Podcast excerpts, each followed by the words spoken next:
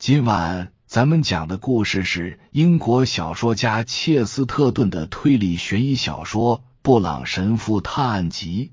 话接上回说到，哦，还确实是个麻烦事儿。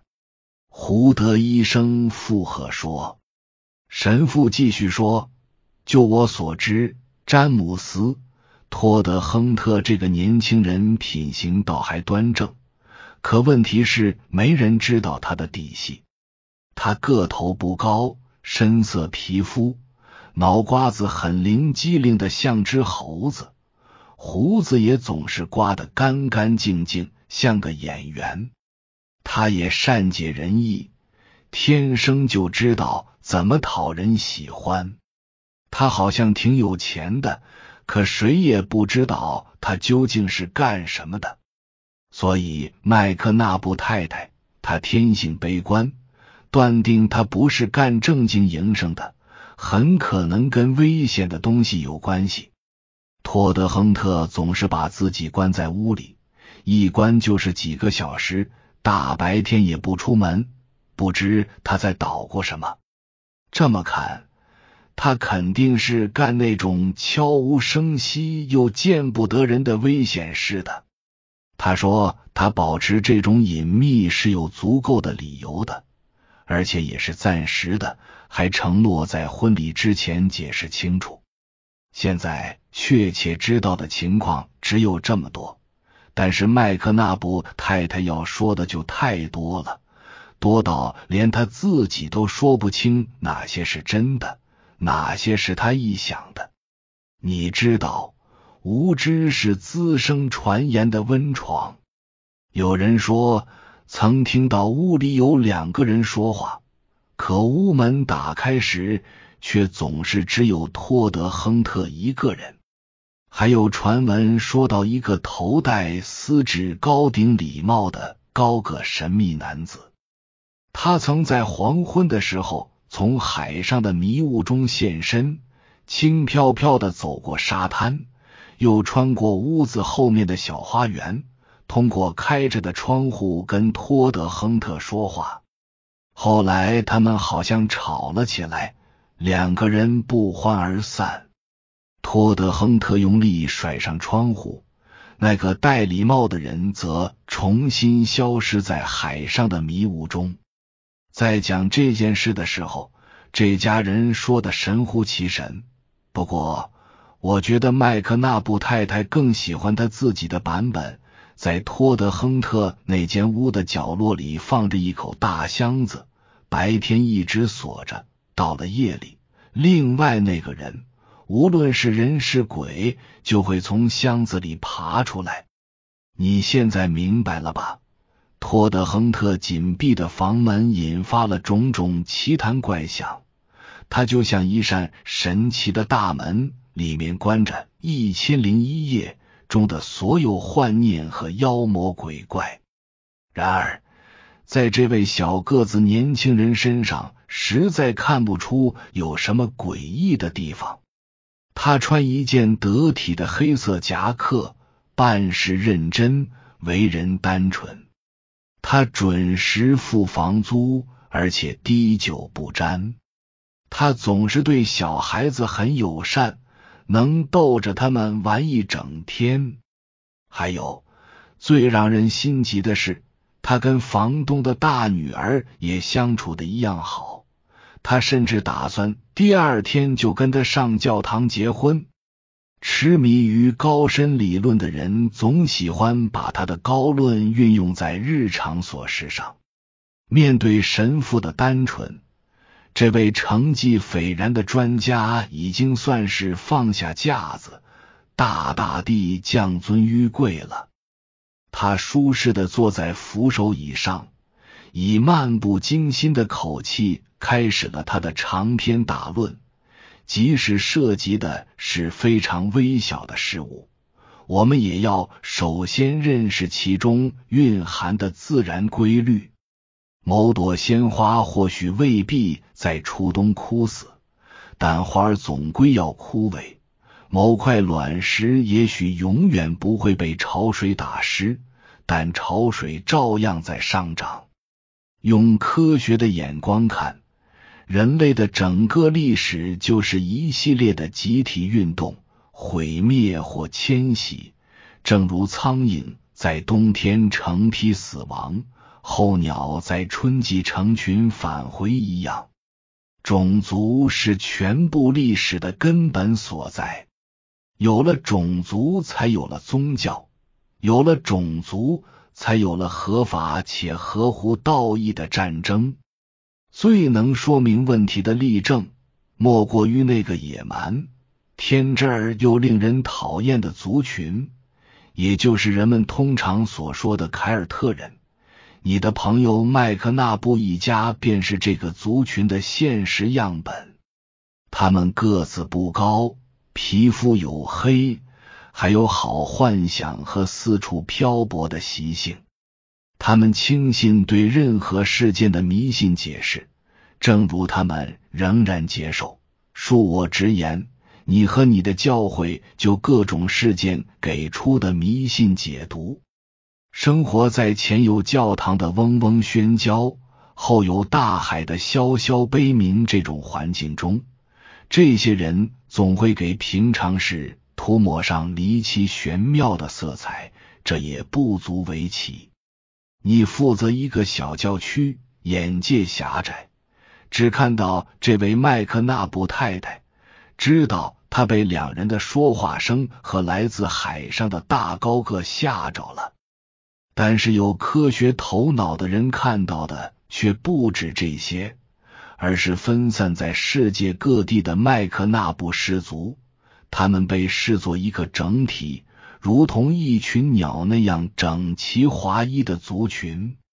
他眼里呈现着成千上万的麦克纳布夫人，住在成千上万的房子里，将病态魔药混进茶水里，让不知情的朋友喝下。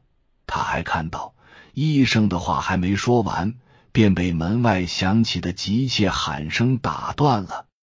紧接着便听到有人疾步穿过门廊，伴着那人身上的裙子发出的沙沙声，房门开了，一位年轻女子出现在眼前。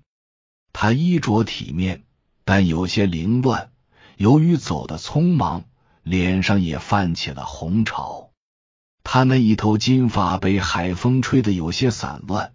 要不是颧骨像苏格兰人那样凸起，并显得颜色过深，她也算是个百里挑一的美人了。他道歉时态度唐突，简直就是在发号施令。先生，对不起，打扰了。他说：“事关生死，我必须要找布朗神父。”布朗神父忙不迭的欠身要站起来。哎，马吉，出了什么事？他问道。我觉得詹姆斯被人害死了。女孩子急急忙忙、气喘吁吁的回答。那个格拉斯又来找詹姆斯了。我清楚的听到他们在门后面说话。我听到了两个声音。詹姆斯的声音很低，带着喉音；另一个声音很高，还一颤一颤的。哪个格拉斯？神父迷惑不解的重复着。我知道他叫格拉斯。女孩子很不耐烦的答道。我在门外听到他们在争吵，我想是为了钱，因为我听见詹姆斯一再说好的。格拉斯先生，或者是不对，格拉斯先生，然后又说二三，格拉斯先生，我们说的太多了，你快跟我走吧，也许还来得及。什么还来得及？胡德医生一直饶有兴趣的观察着这个年轻女子，此时忍不住问道。格拉斯先生和他在金钱上的麻烦有什么大不了的？弄得这么紧张。我想把门撞开，可是撞不开。女孩子立刻答道。然后我跑到后院，好歹爬到了窗台上，往屋里看的时候，里面一片昏暗，像是什么都没有。但我真的看见詹姆斯了，他蜷缩着躺在角落里，不知道是被人下药迷昏了，还是让人给勒死了。这是很严重。布朗神父抓起他的帽子和雨伞，站起了身，说：“其实刚才我正跟这位先生说你的事，而他的看法是，我的看法几乎完全变了。”这位科学家郑重其事的说：“我不再认为这位年轻女士像我想象的那样有凯尔特人的特点了。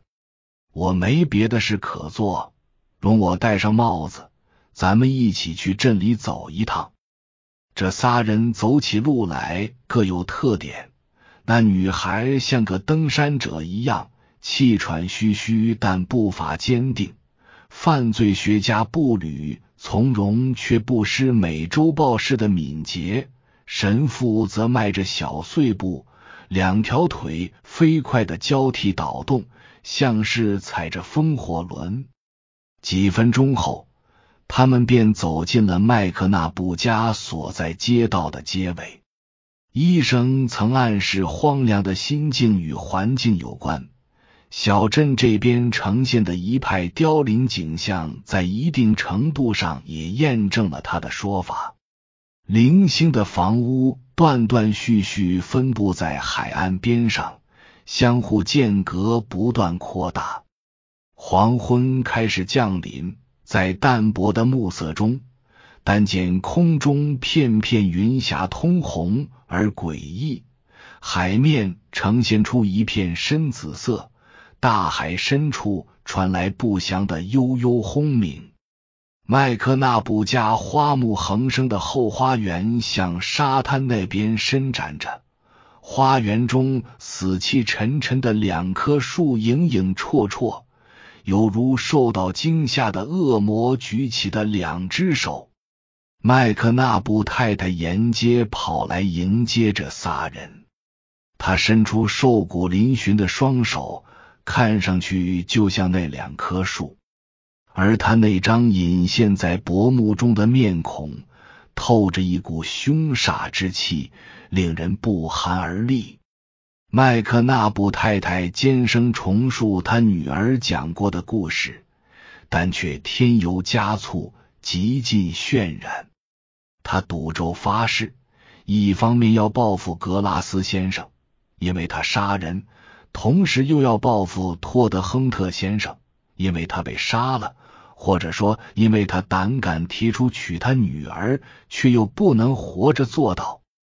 他那边自顾自的絮叨，但医生和神父的心思却不在他身上，只是有一搭没一搭的应付。他们穿过房前狭小的通道，来到了后面房客的屋门前。胡德医生施展老侦探的技能，用自己的肩膀猛地撞开门板，冲进了屋里。屋门打开了，眼前出现的是一幅无声的灾难场景。见到这幅景象的人，哪怕只是匆匆一瞥，也会毫不迟疑的断定，有两个人或不止两个人曾在这间屋子里激烈的厮打过。纸牌凌乱地摊在桌上，有些散落到了地上。表明有人曾在这里玩牌，却被中途打断。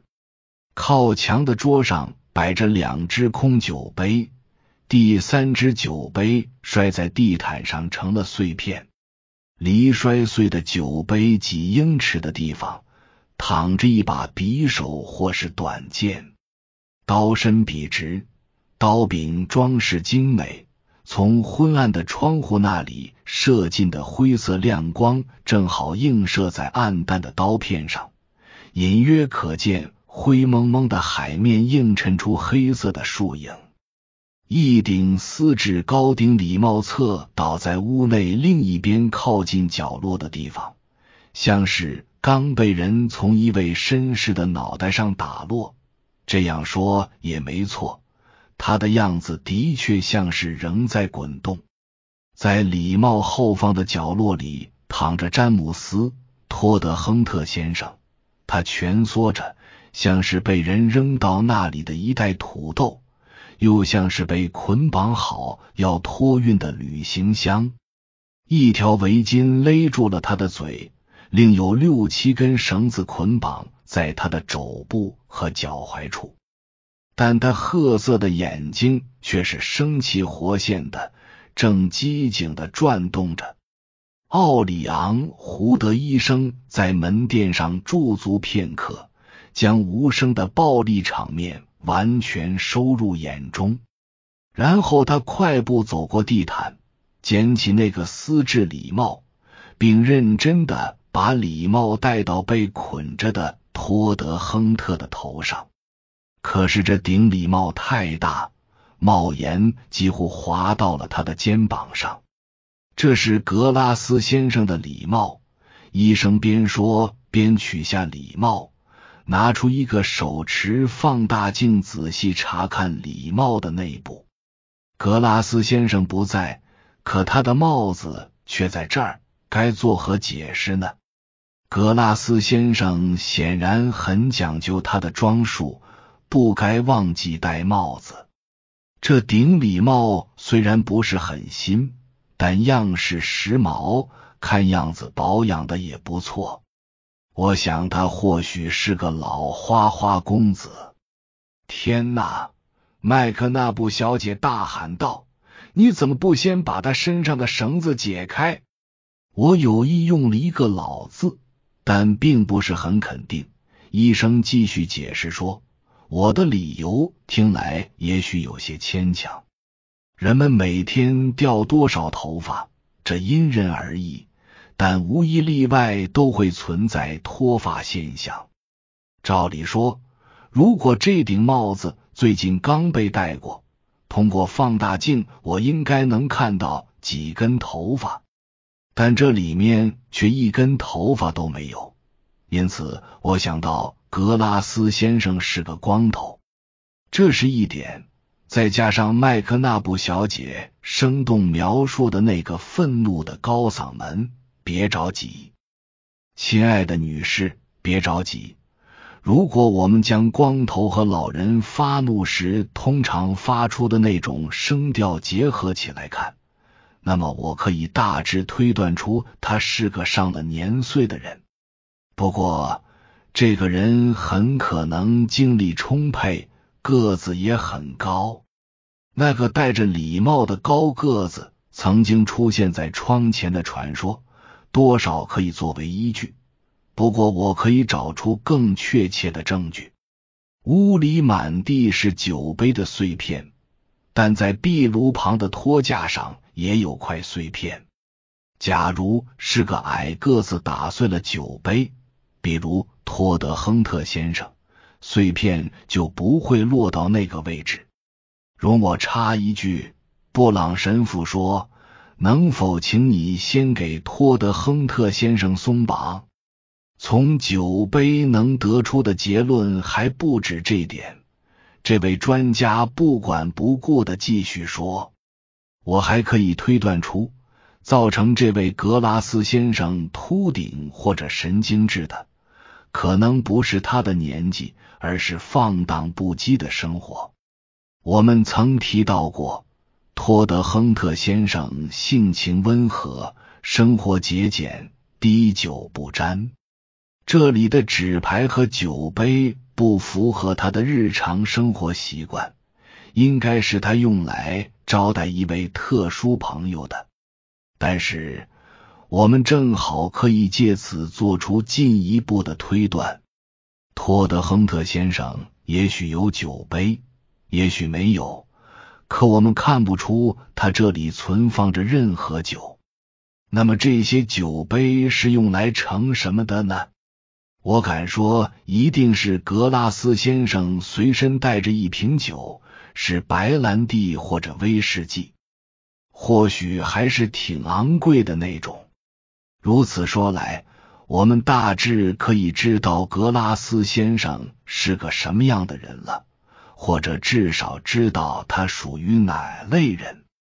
他身材较高，上了年纪，衣着入时，但可能有些磨损，肯定喜欢玩乐和饮酒，甚至还沉湎其中不能自拔。在处于混迹街市的人群中，格拉斯先生应该小有名气。你给我听着！年轻女子大叫：“你要是再不让我过去给他松绑，我就去外面喊警察了。”麦克纳布小姐，我给你的建议是，胡德医生严肃的对他说：“不要急着去找警察。”布朗神父。我真希望你能安抚一下你的教民，我倒无所谓，主要是为他们好。好了，我们大致知道了格拉斯先生的形象和性格，但对托德亨特先生的基本事实，我们了解哪些呢？主要有三个方面：他很节俭，他多少有些钱，他有个秘密。很显然。通常被敲诈的人都有这三大特征，他全具备了。同样显而易见的是，格拉斯先生讲究却已褪色的衣着、恣意挥霍的生活习惯和动辄大喊大叫的表现，也正是敲诈者具有的几大特征。在这场花钱封口的悲剧中，存在两个典型人物。一个是受人尊敬的人，但有不可告人的隐情；另一个是来自伦敦西区的秃鹫，贪婪的四处寻找可以榨出油水的引擎。今天这两个人在这相遇，争吵起来，并大打出手，还动了家伙。你到底去不去把那些绳子解开？那位姑娘不依不饶的追问。胡德医生小心的把礼帽放到墙边的桌上，走向被捆得严严实实的托德亨特。医生仔细打量着他，甚至还扳住他的肩膀，将他挪动了一下，随后又把他转了半圈。但最终，医生只回答说：“不，我想在警察没拿来手铐之前，这些绳子还有用处。”以上是由奶锅大叔给您播讲，感谢收听。每天晚上二十一点三十三分准时开聊。